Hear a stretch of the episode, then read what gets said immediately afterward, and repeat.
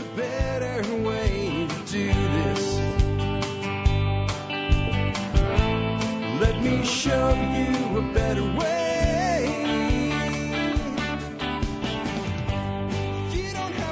Hi, folks. This is Jack Spirko with another edition of the Survival Podcast. As always, one man's view of the changing world, the changing times, and the things we can all do to live a better life if times get tough or even if they don't. Today is December the 3rd, 2019. This is Tuesday, and it's time for Just Jack show. But today's not really a Just Jack show. It will just be me that you'll hear from directly anyway. But this is an audience show. This is the show I've been talking about for a few weeks now. The life hacks from the TSP community show. Little simple things we could do to live a better life on a daily basis. Ways to save money, ways to save time, ways to just get things done better or more efficiently, ways to do more with less. All types of things like that. Uh, I've shared various life hacks with you guys over the years. In fact, it's a big part of what TSP has been all about. And I thought it'd be cool to do some crowdsourcing on it. So episode 2558 will be life hacks from the TSP community, and uh, maybe we'll do this once a year. I think this would be a, a good thing. My my goal with this is that life hacks are something that are really born mostly from life experience. Sometimes we learn them from friends and family, but we tend most to develop these little hacks in our own life because one day we're out in the garage and we're trying to figure out how to do something and we don't quite have what we need. We need a tool and the tool is at a tool store that's far away. And by the time we went there and came back, it's not the money, but it's the time. But if we did this one little thing with the existing tool we had, all of a sudden that bolt turns. That's actually a hack I have for you today. I don't want to jump ahead to it, but that's an example. So we learn that out of necessity and we learn that out of our own ingenuity and we learn it through pattern recognition. I've seen these things before, so I imagine these two things combined will result in this new thing. And what that means is the amount of these techniques, these little things that make life easier that one can develop is fundamentally limited by one's experience, time, patience, etc. Because there will be times when you'll hear something I'll say today and you'll go, you know what, I was in that situation and I solved it a different way, but that way would have been faster or more expedient. Because your way might have been, you know, I'm just going to put this on the shelf and tomorrow I have to leave the house anyway and I'll pick up that tool. But it could have gotten done. Maybe you didn't notice it because you weren't in the right frame of mind. Not because you're not smart as a person figured it out.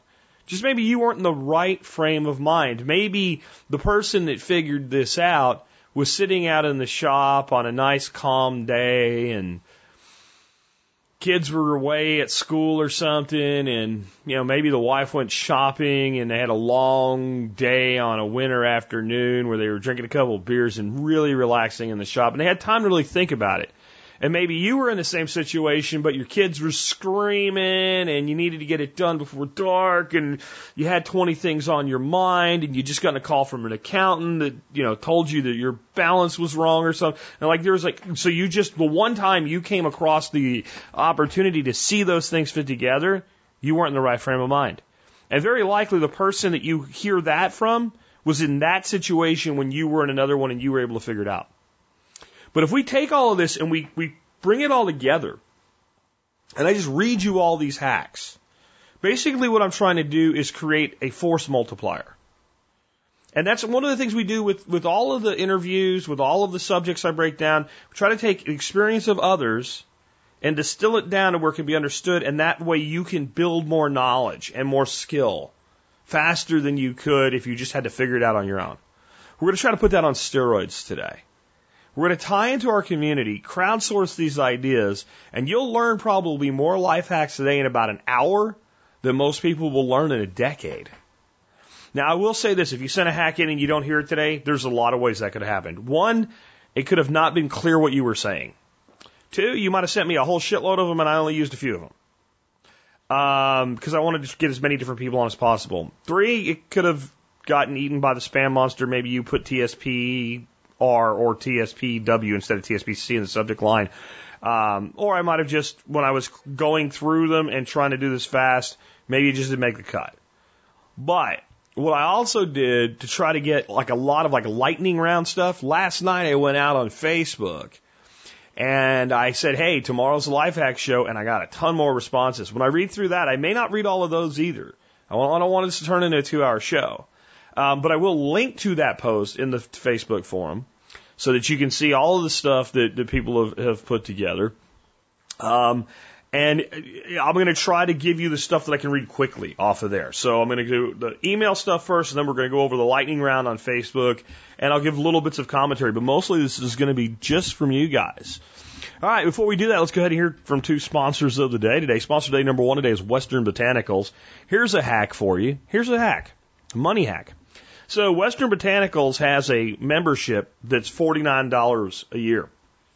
And that $49 membership gives you 25% off everything that they sell. If you use a lot of herbal supplements, that's a no brainer to buy their membership. But if you buy my membership, you get all of my discounts plus all of their discounts for the same price because they support the MSB that way. And if it's herbal and legal, you'll find it at Western Botanicals with real people that really care about you. Check them out today at westernbotanicals.com. Next up today, bulk ammo. How about a hack? for bulk ammo. You can go to the store, deal with stupid people, and have to deal with crowds to get your ammo, and you may not be able to do that till the coming weekend.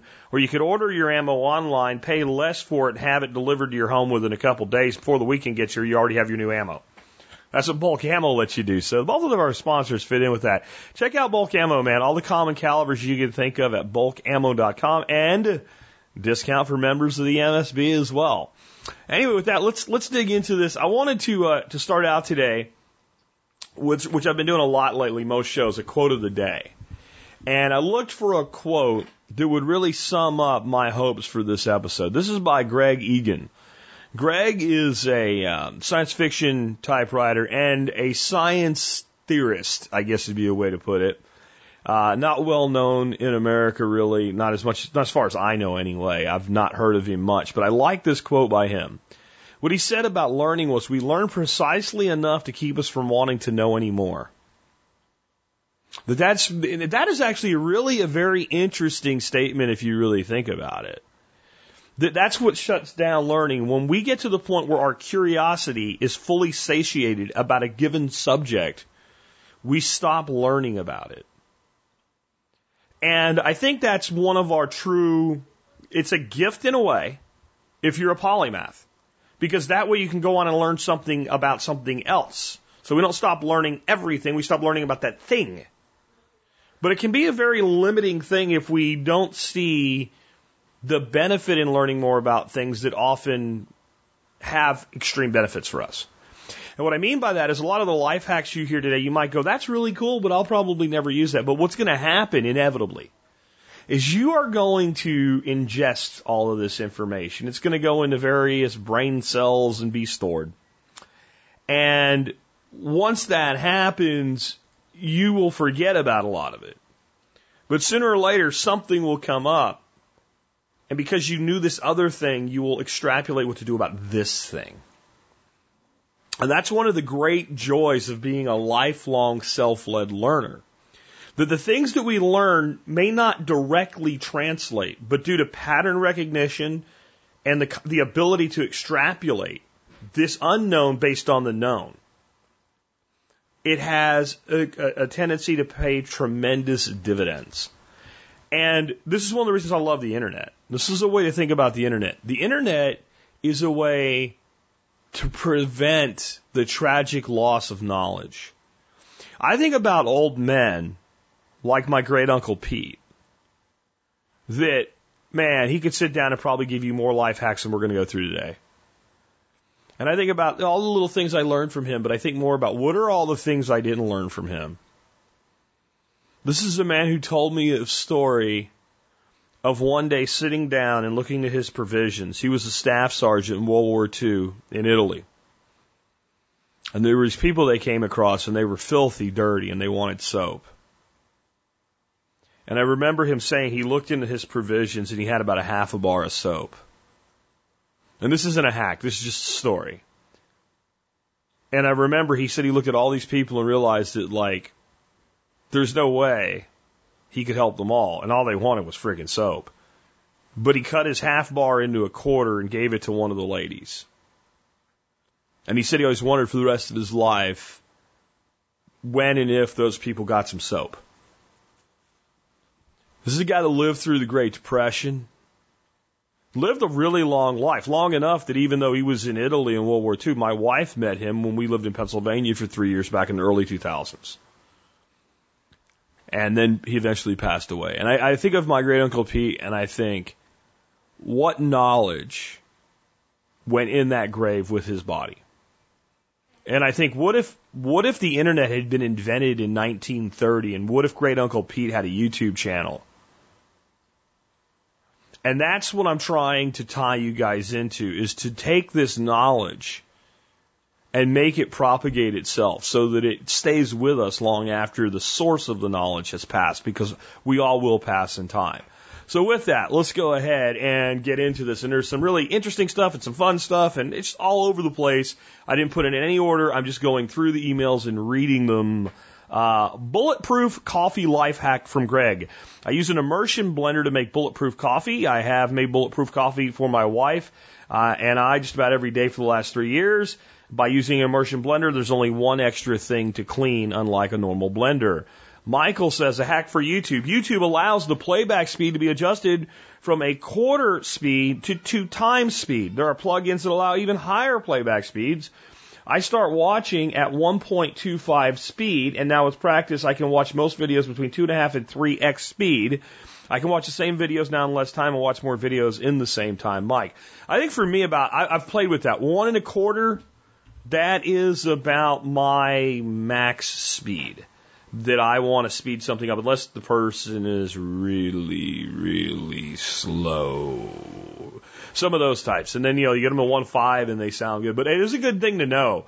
Uh, because sometimes you really are trying to pay deep attention to something, it's really entertaining, and sometimes you're just looking for information. And to me, the value of running at like a double speed is not that I can get the whole video watched. It's that I'm trying to find the answer to the damn question that I put this video up for, and the video is a 10 minute video that promises to give me this one answer, and I can kind of like jump ahead, jump ahead, and I can't really find it, but I can run it at double speed and just kind of let it run in the background. Oh, there's what I'm looking for. Okay, now I know. That's one of my hacks, I guess. Um, this from Jerry. Jerry says, Have you noticed your French press gets stained after using it for a while? A soak in OxiClean returns it to clean and bright. Also, any bottles for your home brew that get stained, uh, they clean up easily the same way. So OxiClean. Hey, wait, there's more. Uh, Tactical Redneck says he gets a useful little life hack for that screw you don't have quite enough room to get a screwdriver on. The backside of a screwdriver bit is a one quarter inch hex. So they fit perfectly in a one quarter inch socket or a combination wrench. Not only comes in handy when it's a tight fit, but also when you need some serious torque on a screw. Uh, so that's a good one. He actually sent a bunch. I'm going to read a few of his. I might skip one or two. Uh, Tactical also said I have a use for a life hack transferring fuel or any liquid for that matter. I have the same recommendations as Stephen Harris with one tweak. Long before I heard of Harris's recommendation, I used the marine fuel hose with the awesome little priming bulb, but I carried it in, I carried into Ace Hardware and sized up some copper tubing that would fit in the end of the hose. With the copper tubing being rigged uh, I don't have to fight to get the hose to the bottom of the tank. It just sits in there. Um, but copper or brass only. These two metals are non-sparking. If you use any form of plastic, you have to make sure it's rated for petroleum. Otherwise, it might dissolve. Uh, it probably will dissolve. Uh, one more from Tactical Redneck. Um, I got an interesting way of making a bed for cold weather. I'm currently staying in a pop-up camper this week of temps are dipping into the 30s. So I pulled a fitted sheet off the mattress, laid down a military issue wool blanket, then put a fitted sheet back on. Then I laid my fleece blanket and layered another wool blanket on top of that. The wool and fleece blanket stick together like Velcro, and the wool blanket under the fitted sheet hasn't moved. I hate being cold, so I might ditch my hammock and set up this year during your workshop. So this came in for the workshop because being cold sucks in multiple holes. All right. Uh, next up, got one here from, I don't know who this is. Lenang, I'm going to call him because that's kind of sort of what their email looks like it says.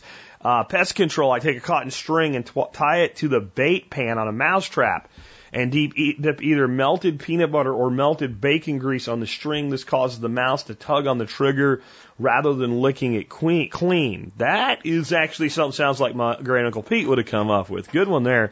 Save coffee cans, boxes, etc. to place the mouse trap in. Cut a small hole in the side to let the mouse in.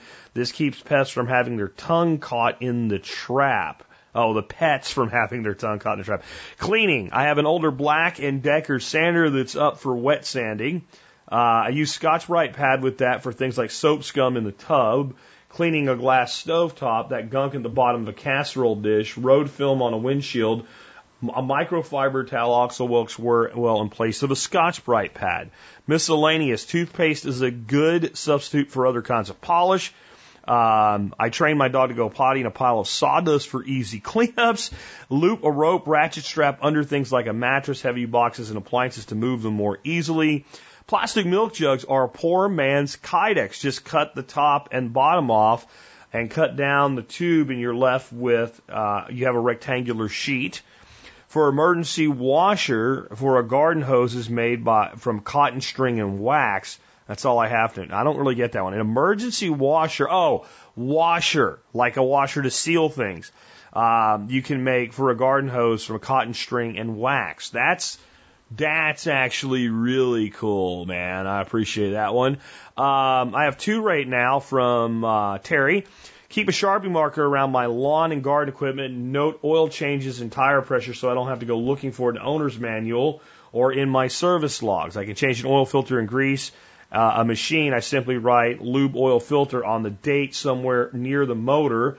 If the machine has an hour meter, I'll note the hours. I also write the tire pressure for each tire on the wheel next to the valve stem, saves from having to look up in the manual. Uh, you were talking about keeping crickets and scorpions out of the house for several years. I've cut some spearmint and scattered it around the basement and attached garage. I do it in the fall when the critters are thinking about moving in. Certainly hasn't been a scientific study, but the mint seems to repel mice, crickets, and other insects. It might be worth a try. Paul says if your EDC flashlight uses a single AAA battery, such as a Streamlight MicroStream, this hack is for you. If you have a bifold wallet, you can keep a spare AAA battery in the fold of your wallet. I've done this consistently for around six years and never had a battery leak or deform. A bonus hack is for those like myself who currently carry a rechargeable MicroStream. The proprietary rechargeable battery can be purchased online for a few bucks, so you can have a spare in your wallet and worry less about how much charge you have less. Thanks for everything, Paul. Next up, Josh says, for the Family Handyman Magazine Instagram page. Oh, from the Family Handyman Magazine Instagram page. Stamped in tool markings can be tough to read. To solve this, buy some white fingernail polish or whiteout Brush it on the tool and wipe it quickly with a clean cloth. The white polish stays in the grooves and the numbers are easy to read at a glance. That's a great one. Uh, Jim says when you're planning on buying an expensive item on Amazon, but you don't actually need it right away, it's always appropriate uh, to cool down and see if the need or want withstands a delayed test. Well, during your delay, copy the URL and paste it into Camel Camel Camel and set a desired price. It shows the price history chart kind of like buying stocks with limit orders, not market orders. But then don't click on the email when the price watch executes and sends you an email. Go to tspaz.com and do your online shopping there. Uh, Richard says, easy way to create and remember a secure password. I work in IT and have a hack for remembering a secure password that many people like. Here's a good password. Uh, M H A L L W F W W uh, A S one two three four five. It might look hard to remember until I give you a hint. Mary had a little lamb. This bit is at the, the bit at the end is called haystacking, i.e. artificially making the password longer with filler info. So if you want to create a good password, think of a song or a quote you like and use all the first letters of the passage you like. For a really good password, include capitalization punctuation marks. Also, if you don't remember the real lyrics, it's okay as long as you remember how you think it goes. Try not to sing the song as you type it if you want to keep people around you from finding out what your password is. Life hack number six from Tactical Redneck. You've been recommending using red solo cups for starting plants. I've used them for years, but one simple hack to make drain holes for someone who doesn't have access to or feel comfortable using a drill at the base of the cup where at 90s to the bottom, you just take a pair of scissors and cut off three or four small slivers. Works fine. Um, that's that's a good hack. That's easier than using a um, uh, uh, soldering iron, which I recommended. Now, I would say this: that's fine for if you're putting dirt in there and you're just using them to start plants.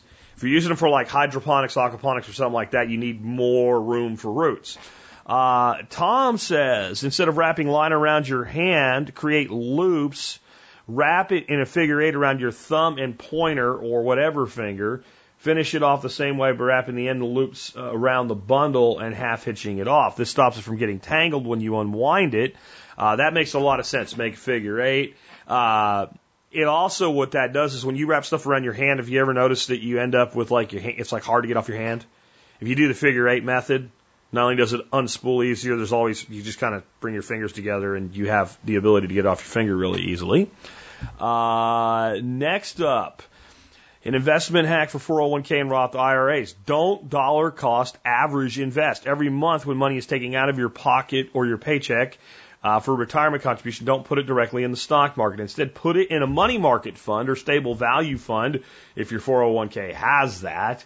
Just save the money and let it accumulate. Then whenever the media is convulsing over a market meltdown, i.e. the S&P 500 is trading below its 100 or 200 day moving average, move the money into a market fund at that time. Don't dollar cost average. Instead, bulk buy the dip. That was from, you guessed it, John Pugliano. Uh, this is from JP. JP says, Hello, Jack. Here's my life hack. I vacuum sealed the emergency cash in my bug out bag. It makes the stack more compact and waterproof, and I'm less likely to spend it on pizza delivery because it's all sealed up. Thank you for an excellent podcast. That makes me think of someone that gave me a life hack long ago on credit cards. So they wanted a credit card in case they had an emergency. They put a container full of water in the freezer and they froze the credit card under the water so they couldn't read it. And that way, if they wanted to use the credit card, they had to wait for the ice cube to melt, and that way they would only use the credit card in case of an actual emergency. Uh, next up, from Brandon, clean Lexan or plastic windshield or helmet visor um, and headlight covers with foaming shaving cream. Plastic windshields also scratch super easy. Soaps can damage the coating. Spray on the shave cream. Gently wipe to cover everything. Wait 10 minutes. Wash off with warm water. Repeat as needed for stubborn bugs, dirt, etc. Works great and adds an anti-fog coating at the same time. That's a good one. Uh, David said, for those using a wood stove to heat your home, uh, but can never uh, seem to get the back room warm, Go purchase a bathroom vent, some insulated vent hose, put the vent above the wood stove, run the insulated hose to the back of the farthest room, get the wood stove area nice and warm, and turn on the vent fan. It will dump heat into the back room and help circulate the air in the house, keeping the whole house more warm and even temperature. That's actually a really cool one, David. I think people building tiny houses might be able to extrapolate a lot from that because everything's nice and open while you're building the house. Uh, hi, Jack. Thanks for having such awesome sponsors. Uh, I just married the love of my life on the 12th. I went to knifekits.com to procure gifts for my groomsmen. The knife kits were super straightforward, and I loved I was able to finish the wood for the handles myself, giving them a personal touch. The guys loved them. I packaged each one with a good local pilsner, a beer, and a blade. I'm a nerd for all alliteration. Wedding budgets can get out of hand fast. Being able to take advantage of such an affordable option was honestly so valuable to my sanity. The free shipping was a nice bonus as well. Thanks for taking them on as a sponsor. That's cool, Zach. I've never really thought about kind of doing like themed gifts from knife kits or some of the other sponsors. Um, life hacks. Uh, this is from Steve. Uh, these ideas work best with a wide mouth food jar thermos. I use a 24 ounce Stanley. Personally, it's a nice perk to the food jar aside from the wide mouth, so the lid also doubles as a serving bowl. Temper the thermos with boiling water before cooking your meals for about 10 minutes, maybe longer. Then pour out the boiling water that was used to temper the thermos. You probably know temping gets the inside of the container up to the same temperature as the liquid in the bottle. By heating it beforehand, you don't lose temperature of what goes inside. Next, fill the thermos with about 30% boiling water, then add regular oatmeal, not instant, up to the halfway point. Add in maple syrup, brown sugar, etc. Top off with boiling water. Cap it and shake to mix. Should be done in a few hours. Great for hiking or traveling, and also a nice hot meal. Brats, hot dogs. Uh, temper the thermos, pour out boiling water, add brats or hot dogs, refill with boiling water, let cook for a couple hours minimum. Works great for tailgating parties. Biggest advantage of this method are that you can make a meal while you still have hot water. Your food cooks while you do something else. Your food can't get overcooked in a thermos. Hey, I actually saw Samantha Brown in like Finland or something like that, and they they cooked uh, sausages that way. That's cool. Um, Garlo, Garloine uh, says when you have livestock in northern climates, draining water hoses in cold weather is necessary to keep them from freezing. I have splitters on most of our uh, hose bibs so I don't unhook a hose to get water in a bucket or fill with dog water. I'll explain this one real quick instead of reading his uh, email. It's pretty long.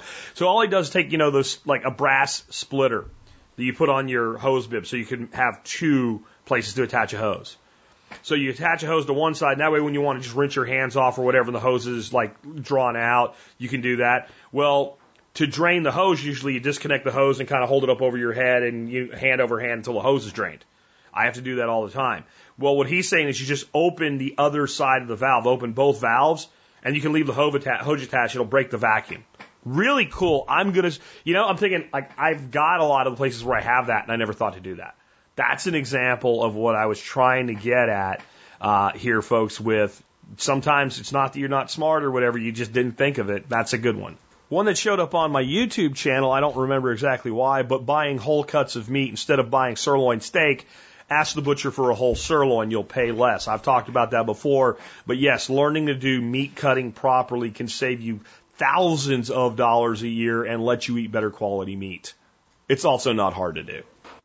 So next up, Sean basically took and mounted a vise and a grinder to a trailer hitch uh, clevis, uh, so that that way when you want to use them, they can be mounted right on the back of his van. He has a, a van he does all his work with as a contractor. Uh, but additionally, you know, like a bench grinder is pretty big. And you might not have room in the vehicle to take that bench grinder on a job, but you could mount it on there down the road with it mounted to the back of your car and save space. So that's another uh, really cool hack. I like that one from Sean. Sean, thanks for sending that one in. Uh, Molly says, here's an effective life hack for your show. If you have house plants, you sometimes have fleas. If you have house pets, you can sometimes end up with fleas in your house. You can set up a flea trap for zero cost. At night, just install a night light into a low wall outlet. Underneath the night light, put in a small dish pan, say three to five inches in height. Inside the pan, put an inch of water and a little dish soap when you go to bed, the fleas will go toward the light and they will be drawn in and jump in the dishpan and drowned. Huh. I'm wondering if that might work for some other forms of insect pests as well. Uh, from Eric, have a lost tool bin by the door from your garage into your house. Then when you need to stop working on a job before you have the pool, tools put, put away, uh, if your wife finds a tool, it doesn't get put in some random shelf. It gets put in the bin. The next time you have a few minutes, clear the bin out and put the tools back where they belong. I think that's brilliant because I'm telling you, stuff gets put away. It's part of the gnome theory. It's actually the life theory. It's also like, let's say that you don't really have time to put all your tools away. If you have a bin for tools that are out but not yet put away, you put your tools in your bin. So I think that's that's going to be part of my uh, shop organization strategy as I go into my redesign. Um, just a, this is from Aaron. Just a quick hack on narrowing down what kind of choke a 12 gauge shotgun has. If you can't identify it, a dime will not fit through an improved full, full, or tighter 12 gauge choke. It will fit through modified improved cylinder, skeet, and so on. It's also good to check on the poly chokes that came on older shotguns to see if they're actually working. Uh, one thing you can also do is you can build a really simple gauge for yourself on chokes. Let's say you have a couple shotguns uh, that you know the choke on because they're marked properly. Well, then you can just basically cut a little triangle out of a piece of cardboard and then insert that into the barrel of, let's say, you're an improved cylinder choke and make a pen mark and write IC between the two pen marks. Then maybe go to a tighter choke like a modified, stick it in there and write M for modified. And as long as you're going gauge to gauge, all of the choke diameters should be the same. That's a way you can check things like that if uh, there's markings on an older shotgun that are illegible, or I have found in some cases, especially older shotguns, they might be marked modified and they're a tad tighter or a tad looser. Doesn't mean there's anything wrong with them, but it's good to know what you're actually dealing with. Um, next, uh, from uh, Brian says, always purchase fuel cans, plant food, soil, garden utensils, herbicides, pesticides at estate sales. Save up to 90% sometimes. The last day is the best. Huge discounts. You know what? And I bet that's something without a lot of competition. And I bet that's why the last day is best. How many people do you think go to estate sales to buy gas cans or plant food or garden utensils? That's not the kind of thing most people go to, to estate sales for, but I bet you there's a lot of crap like that laying around at a lot of them. Uh, next up, this is from DL. DL says, Have you ever had to replace a PVC valve? Yep but you can't get the water to stop dripping from the pipe. For instance, a supply valve or a, for a sink or a toilet. Get a slice of cheap store bought bread, tear a piece out of the center, roll it into a ball, and press it into the pipe. Quickly dry the pipe, apply the cement, install the valve, and allow time to set. When the water pressure is restored, the bread will soften up, damn near dissolving, and be forced straight through the pipe or fittings. I wish I learned this trick before I was 48 years old. I just learned that trick and I'm 47, so thank you for saving me a year.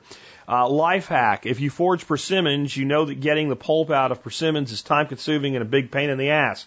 I finally found a fast method for getting pulp. A laundry lingerie bag. Put a few handfuls of persimmons in a lingerie bag at a time. Squeeze it a few times while scraping the pulp into a bowl and done. Way faster than any other method I've used.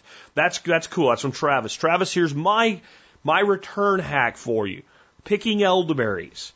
Picking elderberries sucks. You either wear nitrile gloves or you get blue fingers. And it's time consuming and it's a pain in the ass. Don't do it. Go out to your elderberry bushes. Take a pair of trimmers and clip the entire cluster of berries off at a time. Put them in a five gallon, or put them in a bag. Throw the bag in the freezer and freeze your elderberries. Then get a five gallon bucket and you start banging elderberries off of the, the clusters. They fall right off.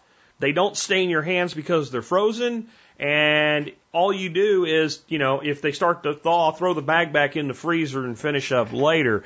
Uh, that has made it much easier for me to harvest elderberries on my property. Uh, next hack. This is from John. Put multiple trash bags in a single bin at one time, up to five. When taking out the trash, you pull up one bag and another one is already ready to go. Also helps stop leaks into the bottom of the can. Hack, add this works for baby toddler beds too. Mattress waterproof layer, bed sheet, waterproof sheet. I only recommend two sheets on this one though. It's easy way to clean up puke and diaper lick and potty train. Oops, clean up. Reminded by a Facebook post on this one. Again, John from Missouri on that one. Brian says mixing salad hack. Rather than dirtying a salad bowl or a spinner, I grab a grocery bag, simply add the ingredients and shake up the bag to mix well. For those afraid of getting cooties from a, uh, a, shopping bag, a gallon Ziploc bag or shake and bake bag works as well, but isn't free. Mason jar hack. My grandson seems to go through a jar of peanut butter a week. The lids from a couple different brands fit perfectly on regular mouth canning jars. Now I just check the lids before we throw them away in the recycle bin. Obviously you can't can with them, but they work great for refrigerator and dry ingredients in the cupboard. Cutting board hack. We have plenty of cutting boards, but I haven't found a self-cleaning cutting board yet. So when I have something like a small onion or a jalapeno to cut up for a salad, I have a stack of dollar store paper plates just for this task. They're not much good for anything else, Bonus hack, I also don't reach for one of my expensive knives to chop up a jalapeno. I grab a pizza slicer and it chops fast and can go in the dishwasher and it only gets used for this type of thing since we don't eat pizza since going on keto. James, bottom line up front, there is a way to get free wood chips delivered directly to your house. The site's called Chip Drop. Create a login, fill out an info, request chips, and wait. It can take a while to process a request. You're limited to large truckloads, but I've gotten some. Uh, I have never gotten it, it's tri- chip chipdrop.io is the website if I remember right. Uh, it works for some people. I have filled it out multiple times. I have never gotten chips doing that, but if you do, then it's a good thing. Uh, next from Dan- Damien, my life hack is for people who have dogs that are trained with e-collars. Keep the dog from obeying when the collar is dead or forgot to put it on. I use a voice memo app on my phone to record and play the beeping noises the collar makes before they get buzzed. After time, they now just need to see my phone in my hand and obey. Thanks, Damien. Um, yeah, when we trained Charlie with the electric collar with certain things, he knew the remote was what did it, and we didn't do the recording or anything. But I would just always hold the phone if I buzz him with the remote, and it got now all I have to do is show him my phone, and it just and I don't even think he thinks he's going to get buzzed or shocked. I think it just reinforces. Hey, oh, I'm supposed to actually do this. It's kind of like the difference between here and yep. Like my grandson asked me one time, like I'll tell the dog here, Charlie, or here, Lucy, and they don't, you know, they may or may not come if it's, you know, kind of, and and it like when I'm like yep, they're like, oh man, and they get man, they pick up and they get right over there. And he said, well, what's the difference? Why do they listen to that? I said, well, you know, you know how your mom sometimes says Braylon, and you're like, just keep doing whatever you're doing. But if she says Brader, Ryden, Delora, you're like, whoa, whoa, whoa. When you train your dogs and you train them that difference in that inflection, it's like saying that full name to the dog. And I think that things like being trained with, because like I've said about electric training my dog, um, I think he's been shocked maybe four times in his existence. And he's been buzzed a bunch, and he hadn't worn that collar in years. But still, when you show him that phone, it just, because dogs want to do what you want them to do if they're trained right. It just reinforces, hey, I'm, hey, buddy, I mean it this time. This is not a place where you get an option. Um, next one from David said, here's a simple one for those hard to reach spark plugs when reinstalling them.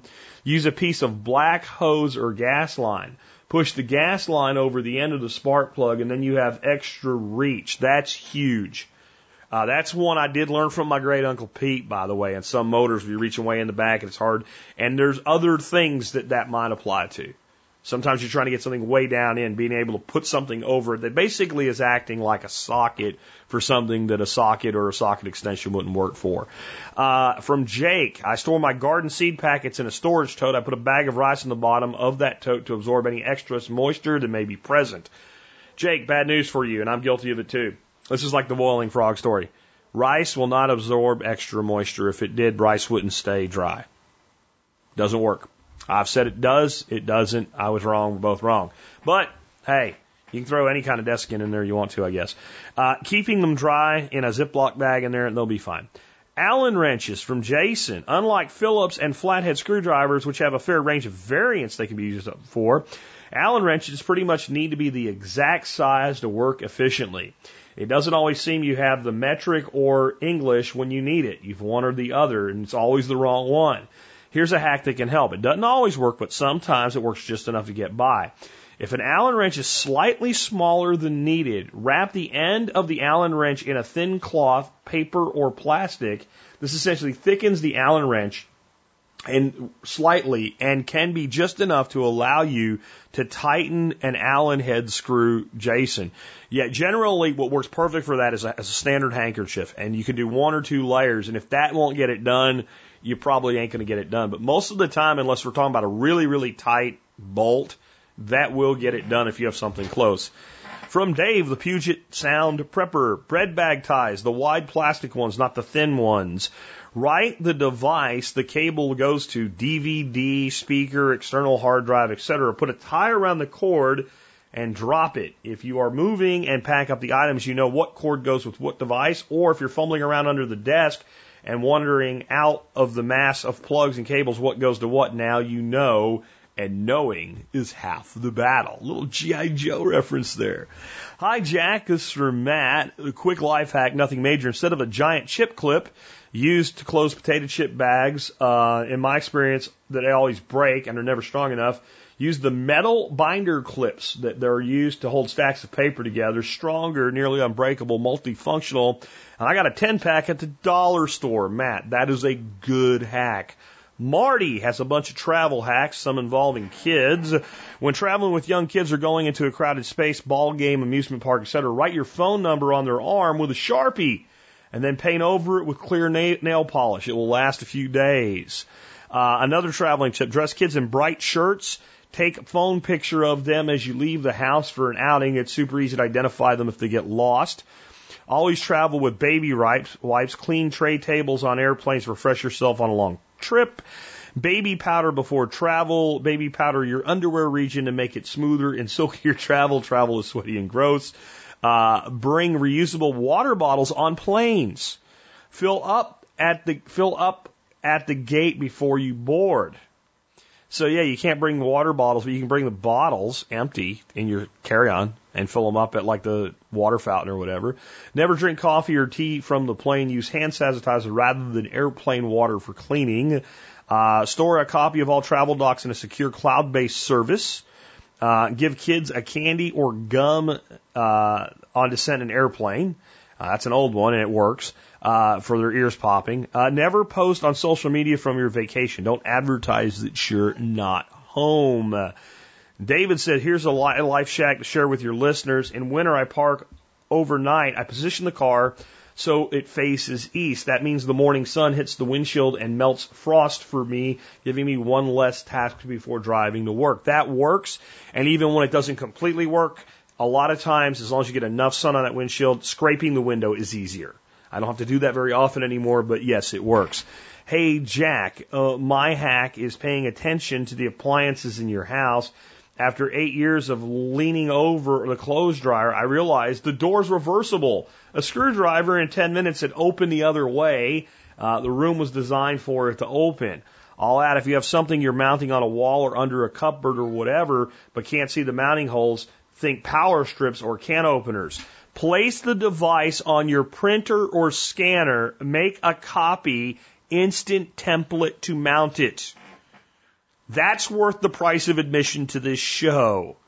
You know the kind of thing he's talking about. There's a hole for the screw head and it kind of slides on there, but you, yep, you can make a template just by throwing it on the scanner. Uh, this is from Charles, the humble mechanic. Life hack to save money. Buy all your extension cords, three way outlets remote controlled outlet modules right before, right after Christmas. Most stores clearance them like crazy because they are Christmas items. We stock up on all of that for about 70% off at Target. Dave says, instead of canceling a phone number you've advertised for years, port it to another system, maybe something like Google Phone that is free or even buy a cheap cell phone to port the number to Dave. I gotta, I'll hack the hack. So I use for the Think line a service called Kall8, K-A-L-L, the number 8.com. Um, it is about six cents per minute incoming is the cost of it. Uh, to get an 800 number, will be somewhere between a dollar and a hundred dollars a month. Like if you want one that spells something or whatever, I spend some extra money for the Think line because it spells out think. Uh, and they have ways you can do that. But you can port local numbers to Kall eight that will let you have complete and infinite control over what you do with it. And I can't get into it because I could do probably a whole show on what you can do with Kall 8. But I will tell you for almost no money, Kall 8 will do for you what an expensive PBX phone system does for a lot of people. And that way you have a lot of control with that old number. While make, uh, this from Rose, while making your stock or broth in a pressure cooker, put the bones and veggies in a steamer basket. So you simply grab the handle and it's already strained. Uh, adding to that hack, IKEA has a, a strainer. It's a tall, thin colander. It fits inside a carry canner. So it does exactly what you said. It's more robust than your typical steamer ba- steamer basket. Also, uh, IKEA, I, I don't know who I said had that. IKEA is the one that has that. I, I think I, for some reason I think I said it wrong. IKEA has this colander. If you see it, you'll know what I'm talking about. They also have a huge stock pot, and that colander fits in the stock pot, and works as a steamer or for doing things like making stock or whatever in a pot. Additionally, that colander has a stand on the bottom that lifts it up off the bottom so it doesn't sit directly on the bottom. So uh, that's something I've basically done with a little bit more purpose built item. Uh, next from Jason, this hack is great for dry red wines with tannins like Cabernets, Merlots, Pinot Noirs, etc. Step one, open wine, pour half a glass. Step two, empty remaining bottle into blender, ninja, etc. Blend for 60 seconds. Step three, pour into canner, pour a second glass. Taste the two glasses. You'll be amazed at the difference a mere minute makes. Eventually, this process hyper Essentially, this process hyperoxygenates the wine, creates a mellow, more blended tone akin to a wine having aged a few additional years. I jokingly say it turns your $7 Cabernet into a 12 and your 15 into a 22. Enjoy, perhaps try it out uh, this, this holiday season. That's actually really cool. I am totally going to try that. And it makes sense. Many of your decanters have a little thing and you pour it in and it essentially oxygenates the wine. Now, let me say something about wine you do this to. If you're the kind of person that opens wine and doesn't finish wine, this is probably not the best thing to do. This is when you open the bottle of wine, that bottle of wine's going down that day. And I don't see that being that big of a deal if it's a normal sized bottle of wine anyway, because there's four glasses of wine in a bottle.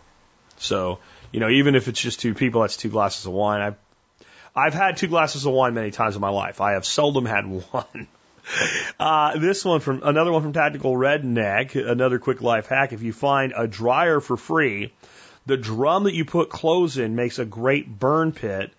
The paint is even made for high heat, so it holds up pretty well. I bet you you can find free dryers on nextdoor.com.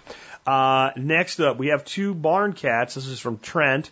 And ants were getting into their food. So we keep their bowls on a lid from a bucket and dust it with DE. This works on the legs of vermicompost bin if it's out of the rain. This is an oh duh moment for me. I've been trying to do a frickin' worm bid forever. So I do need to shelter the worm bin from the rain so that the DE doesn't get deactivated, but yeah. Thanks, Trent. I appreciate it. Told you guys there'd be some duh moments in this episode. Um, next up, hold on, too not too late for the hack from Matt. Know the difference between tow straps and recovery straps. Tow straps have hooks and are only for towing. Tow straps have loops and specifically designed for jerking a car out of a ditch or something, so they require a larger amount of force without snapping. If you're using a truck to recover a vehicle, take out the trailer hitch receiver pin, slip the recovery strap loop inside, and then put the trailer hitch uh, rece- the, the, the trailer hitch receiver pin back in. The point of the truck is specifically designed to hold up against a lot of force. I included a screenshot from YouTube as a reference. Hope this makes sense. It's pretty simple. So you have your pintle hitch on your receiver hitch on your truck. You take the pin out, and if you have a hitch in there, you remove the hitch. Put the loop inside the square part of the receiver hitch and put the pin through the loop in the tow or the recovery strap and then reattach your, your, uh, pin. That works really well. If you have a, a clevis hitch, you just put the loop inside the clevis hitch, but if you own a clevis hitch, you probably do for a reason you would have already known that. Uh, Josh says, a quick hack for all those entrepreneurs out there looking to share various social media links in a clean, pretty way if you have a website, use the Pretty Link plugin in WordPress to redirect folks to various social media pages. You can get it at prettylinks.com. For example, my YouTube page is youtube.com slash channel slash you blah blah blah blah blah blah blah blah blah blah blah. It turns into ganderflight.co slash YouTube. That's a good one. I, I did not know about that one. I am going to check that one out. Uh, that sounds pretty cool. I've been looking for a short link tool for various reasons. I've been using Bitly. Um, having one that you control from WordPress sounds really cool, so I appreciate that. That wraps up the ones that came by email. Now let's do the lightning round as if that wasn't lightning enough from the Facebook forum. All right, so that put us about 48 minutes. So I'm going to go really fast through the stuff on uh, Facebook. Again, I will include a link to this um, post. It's at the Survival F- Podcast Facebook forum. If you don't use Facebook, you can't access it because it's a private group. So it's up to you there. But if you use Facebook at all, you can access this. And I'm sure this is one of those ones that will continue to run for quite a while. It went pretty crazy last night. Matt says, Cover the sensor with toilet paper on an automatic flusher to prevent flushing when not desired. So if you've ever been like the airport or whatever, uh, public restroom where like when you stand up, the toilet flushes, sometimes you lean forward. Yeah. Okay. Good one. Uh, Neil says a roll of blue shop towels in your vehicle, so many uses, clean up a mess, blow a nose, emergency toilet paper, etc. Todd says use one of those direct, de- decorative brass plates in your grill to burn the charcoal on so the bottom of your grill doesn't rot out in two years. You know what, guys? That's a huge tip. That is an awesome, awesome idea, Todd. Thank you. Uh, Buddy says heat cheap duct tape with a hair dryer to make it bond better. And John Dowie says he's done that. Or not John Dowie, John Richards uh, said I do this with a pair of glasses the side piece broke off of. I'm not really sure you're duct taping it there or whatever, but eh, somebody did it. Josh says roast vegetables in a pan right after you cook bacon, less cleanup a second time and yummy. Uh, bacon fat flavored veggies. Just did it yesterday with sweet potatoes. Uh, that's that is a chef hack for sure. I do a lot of cooking that way: one pan cooking, one skillet cooking, etc. Uh, if you search for something and you find it, put it in the first spot you searched for it after you're done with it. From Adam. Man, of course that would be on top of my desk uh, which looks like maybe I followed this rule already too often. Uh, service your vehicles regularly from Shannon, True Texan. It doesn't matter if it's been 3,000 or 10,000. Oil goes bad. Change it every three months. Fuel, filter, brake fluid. If your brake fluid isn't clear, you have a problem. Change your brake pads before they ruin your rotors. Basic maintenance will save you thousands in the long run. Um, Maddie says if you're sleeping outside in cold weather, take off your coat or any other clothes you're not wearing through the night and lay it in your sleeping bag. When you get up, it will be much nicer to put on a warm coat than a cold one. Let me add to that just military training. Your boots. Your boots. If you're sleeping in cold weather, put your boots in the bottom of your sleeping bag so they're warm by your body heat through the night because the first thing that generally gets cold on us is our hands, our feet, and our face. And when your feet are cold, you're cold. Everything else can feel warm. When you have cold feet, you are miserable. So include your, your boots in that. If you decide to go to college, take CLEP tests to get credits with less time and money, finish in three years instead of four by loading up on classes with no student loans. Um, Karim says keep disposable ponchos. Walmart has them for 50 cents in the car in a pinch. You can cut and spread over the, your seats if you're transporting something that could make a mess. Also, leaving Illinois, 10 of 10, I would recommend it. so, life hack, leave Illinois. Karim did that a few years ago. He's been pretty happy here in the Austin area. Uh, Andrew says, buy a house with a guest house. Rent the guest house out, let tenants pay the mortgage, and live for free. Sometimes that actually does work. Even if it doesn't fully work, it might partially work. Lisa, Lisa says a friend built a wire cage out of old metal shelving. He loaded it half full with black walnuts in the hole. Then he power washed off all the holes. The holes flew out of the cage, but the nuts didn't fit through. He dumped it out squeaky clean, walnuts to spread out and dry. Next up, coil along, this is from Carl, coil a long garden hose into a figure eight on the ground. When you go to use it and you pull the holes, it won't kink and it won't get coil memory. I do this with up to 200 foot of hose all the time and it works great. And Greg says of that, this guy wins the internet.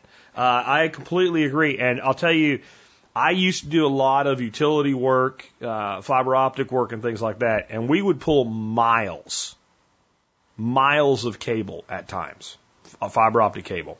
And fiber optic cable is not as the fragile eggshell some people make it out to, but if you kink a fiber optic cable, it's done. Uh, you you can't do that. And we were usually pulling off these great big uh, wheels on a trailer, but there would be times where you have to pull, you know, up and out of a service box and then back down in. You're pulling the same cable. And the only way when you're dealing with hundreds or even sometimes maybe a thousand feet of cable to manage that is figure eight method. There's another way to coil hoses. It's the under over method, but the figure eight method's really, really easy. And if you have the space to just have a hose laying on the ground, it's the easy, quick one. And if you play with it, you can get to where basically you grab a piece of hose, you know how far to walk, and you walk back and drop, drop, and go walk, grab another piece and drop, drop, and you can do it really, really fast. That's what I do with my hoses. Uh, Carl says keep cleaning and maintenance supplies as close as possible where to where they are used. For example, I built storage into my chicken coop with all the cleaning tools and bedding. I keep a small bucket with a scrub brush, uh, soap, scum cleaner, Mr. Clean Eraser in the bathroom, touching up the shower. Uh, by the way, Mr. Clean Eraser is the go-to for cleaning glass shower doors. Works amazing. Uh, my wife loves those things. We use them to clean our hot tub. Uh, so yeah, those actually work really, really good. Christina says use all the features in your public library systems. Your taxes are paying for them. You might as well take full advantage. Get library cards for your local system. Look at surrounding cities and counties. They often issue you a card even if you don't live in their city. Uh, sometimes even their state. I live in a town that borders another state. Learn to use their ebook and audiobook services. Request book purchases. There's a book you want to read and they don't have it. Request that they purchase it. There's usually a 50-50 chance they'll get it. Interlibrary loans. Most libraries have a backdoor way of checking out books from other libraries in your state. Databases and learning platforms. Many libraries have all the Chilton car repair books online in a database that you can access if you have a card. Um, free meeting rooms. If you belong to a special interest or hobby group, you can use library spaces to hold your meetings. Book clubs. If you have or want to start a special interest book club, you can request that the library purchase books for your club. Uh, money and TV series. Li- many libraries have large collections of DVDs, even subscribe to online movie collections. If you can't afford Netflix or Hulu, try your local library. Books for the homebound. Do you know someone who's disabled or otherwise homebound? Many libraries will check out books to them and have volunteers deliver them. And 10 computer labs. Are you not computer savvy? Many libraries have computer labs and a staff of volunteers to teach you how to do what you need to do on a computer. Uh, I shortened that post. It's a lot longer. That would be one worth reading in full, especially homeschool parents. Uh, Josh says when driving at night, turn your mirrors so that you have to lean slightly to either side to see the vehicle behind you. This keeps their headlight glare from bothering your eyes as much. Also, dim your dash lights and cell phone you're not supposed to be using. when screwing, uh, Richard says, when screwing into wood, if it becomes stripped, break off a toothpick into the hole and try again. Um, that that's something. If you don't know to do that, you need to tell your dad he didn't. If you're a guy, especially, he didn't. He didn't teach you well enough as a kid. I, I'm just saying that that's screws stripping out wood and pop, and you can use a toothpick. Uh, a bigger hole maybe needs a little more backbone. A bamboo skewer. Uh, I've been out in situations where like you there's trees around, you break a little piece of a tree branch and stick it in there. That is, you need to know that. That should be on a list of things that people need to know to get out of school. That you can fix a stripped out wood screw uh, area with piece of toothpick. Um, Kurt has a, a video linked from the post, but basically shows you how to quickly load stripper clips. It's really easy. You tear the top off the box where you can see the, the rims of the cartridges. You just leave all the cartridges in the box. It's usually a box of 20. Each stripper clip holds 10. You just slide the stripper clip on and pull it out. Uh, crowdsourcing itself is a life hack from Benjamin. You're right, sir. That's what we're doing here today. Uh, Nick says, take a garden rake camping. I always take one and everyone always has to borrow it for raking the area before setting up a tent. Absolutely. I learned that in Cub Scouts. Uh, Sue says, if you want someone to clean your toilet, have boys. uh, next up, Henry says, when drilling through drywall, put a folded post-it note under the area you're drilling in. Most of the drywall dust will fall into the fold for easier cleanup. Kim says if you use a CPAP machine and don't want to pay the prices for mask covers, buy the stockinette material that's used under the under casts and braces and cut it to the size you need. Slip it over the mask and open up a hole. Uh, one roll has lasted me six months for 15 bucks. Jeff says this is weird, but if you cover the sink with a trash bag when you are trimming your beard, your hairs stick to it and don't make a mess. I just throw a towel in the sink.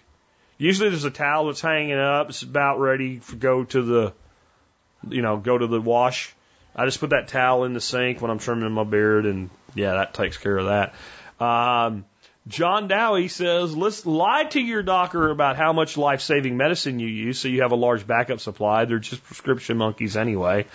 You know, and I'll say, like, if we have to go to the doctor or something and they want to prescribe something that we don't really think we need, that's okay especially if it's not real expensive. Because, yeah, vacuum seal, throw in the refrigerator. Um, Phil says, airplane food. You know how you feel trapped after finishing your airplane meal because the folding tray is down and the meal tray is on top. To solve this, feel and feel free. Keep a grocery store plastic bag in your carry-on. Then when you finish your meal, put the disposable tray and trash into the bag, place on the floor until the attendant returns so you don't have to wait an hour for them to come take away your tray. Then while you're at it, use this time to go to the lavatory since everyone else is trapped in their seats. Then when the attendant returns, pass them the bag. Um, Jeff says rub screw threads with a bar of soap and it will be easier to drive. That's another one that kids should come out of high school learn, uh, grade school learning how to do. Uh, we learned that in wood shop. Uh, Chris says, as for discounts wherever you shop, I often say I really like this item and want to buy it, but not at this price. What can you do for me in terms of a discount? Five to 25% is often possible and every dollar saved is a good thing. It helps and that I don't buy a lot of new stuff.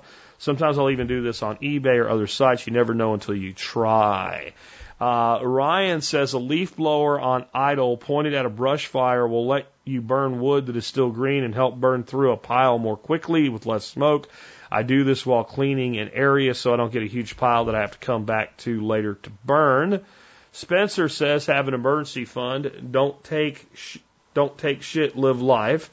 Um, uh, Derek says, have your kids do a job even if it takes twice as long. Have fun while working with them. It pays off in the end when they do the job later and you're not at home. Um, Lee says, instead of freezing just water in plastic bottles to keep food cold, and after a power outage in the last hurricane, I froze coffee. Coffee is my drug of choice, and melted iced coffee in the hot weather afterwards is a real treat. Well, that's smart. I'll tell you what else you could freeze. Iced tea. That's that is that is one of those really really simple duh hit tap yourself in the head moments, isn't it? Uh, Ryan says pressure washer in a shop vac, mini ditch witch, hydrovac trencher or post hole digger. Uh, I use this to dig footings and crawl space uh, where it is almost impossible to use a shovel.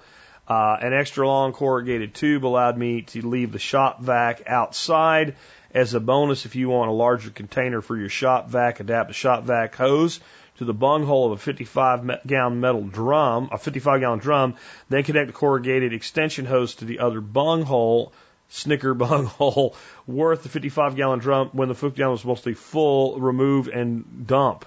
Uh, double bonus, put a 55 gallon drum on a lawnmower, uh, dump trailer, then you can move the drum wherever you want to dump it. And he, uh, has a video there you can see as well. And uh, this has just been a great episode. I think these are great hacks, and I want to do this again. And I think maybe now that we've done one, people might be like, "Oh, that's life hacks." I didn't think, and we might have a whole bunch more. So go ahead if you want to. Send me your life hacks, and we'll do this again in about a month or two if we get enough in. Just put TSPC hack in the subject line and send it to Jack at the survivalpodcast.com. And I hope you enjoyed today's life hacks. And I hope eh, that if you, this is the, I guess the takeaway I want you to get from this. If after all of this, there's two or three things that you adapt and use in your life, the value of what you just got is, is, is huge. It, it really is. I mean, these are the things that make life easier. They, they really do. And, um, man, I'm to even though I just read them all, I'm going to listen to this one a couple times myself because there's so much. It's going to be easy to forget. And I want you to take to heart what I said about learning by applying existing knowledge to unknowns and pattern recognition. If you take everything you heard today and you apply that, there's going to be so much more you're able to do in your life. And not every one of these is for everybody. But again, you take a dozen, half a dozen of these and you make them your own, and then you add to them and to what you already know, and it just gives you more power in life. That's why they're life hacks. With that, we've wrapped up another episode. If you enjoyed today's show and you want to support our show, there's two ways to do that. First way is become a member. Uh, really, membership does pay for itself. There's no good reason to to not become a member of the Survival Podcast Member Support Brigade because there's their hack. If you can buy something that puts more money in your pocket than it costs, you should buy that thing. And that's what the MSB does. They got discounts on almost 80 companies for you. The Butcher Box one has paid for itself for most people a dozen times over if they've gotten all the little little extra things that I've been able to negotiate with for them. So consider joining the MSB. Just go to survivalpodcast.com and click on members to do that if you haven't done so yet. And then the other way, do your online shopping at tspaz.com. That's kind of a hack because it doesn't cost you any more money to do it. You're buying stuff you'd probably buy anyway, and then you help support the show that you listen to. Now, all you got to do to do that is go to tspaz.com whenever you shop online, and it is the season for that. Today I have for you the Anker Astro E7 portable charger. You might think you just brought this around a couple of months ago. I did, and there's a couple of reasons. One, I love it. This is my number one backup uh, power supply that I've ever found. I'm completely happy with it. It works beautifully, and I have a feeling it's going to be not too much longer before Anker discontinues it and replaces it with a newer model. And it may not be as good. I mean, Anker will always make good stuff, but I have found that like when you find something you really love and it goes away, then you're like, damn it. Well, it's on sale for 36% off. I have one that's four years old. It still works like a workhorse, man. It, it really does. Uh, you can get about 10 charges on an iPhone. Uh, a, a big old S6 Galaxy will charge seven times. Uh, an iPad will charge about two and a half.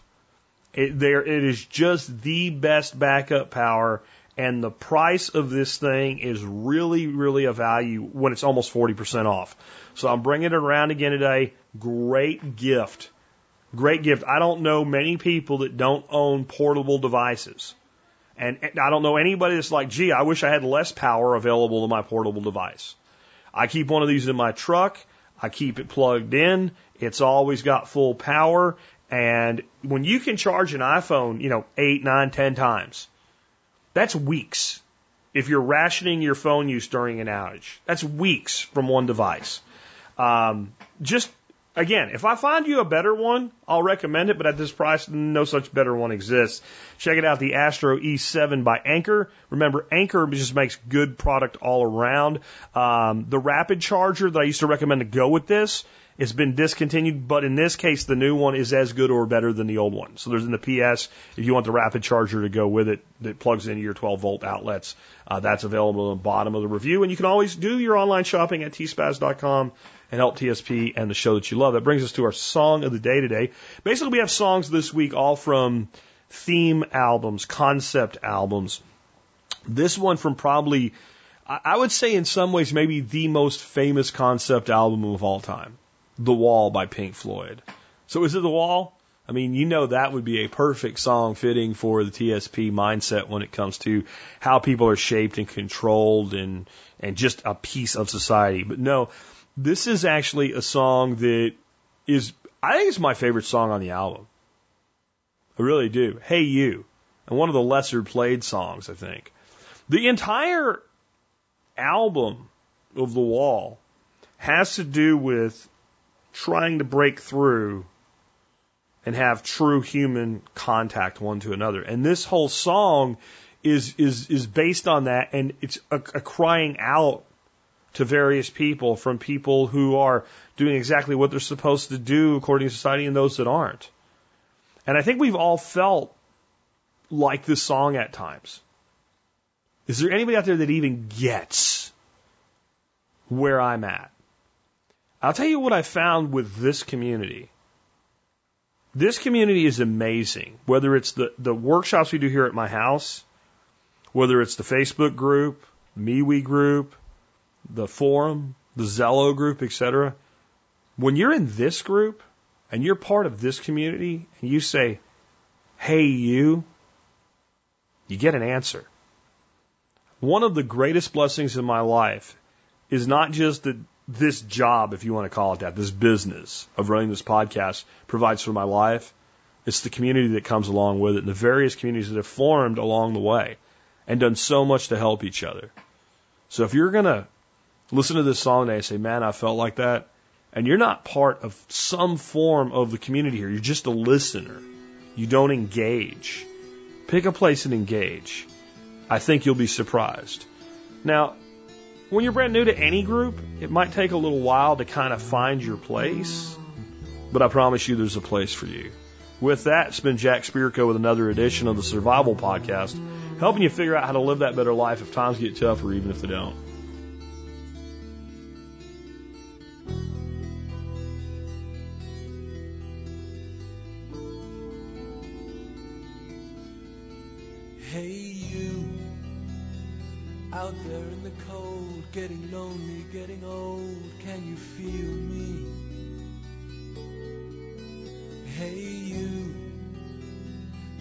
Standing in the aisles with itchy feet and fading smiles. Can you feel me? Hey, you, don't help them to bury the light.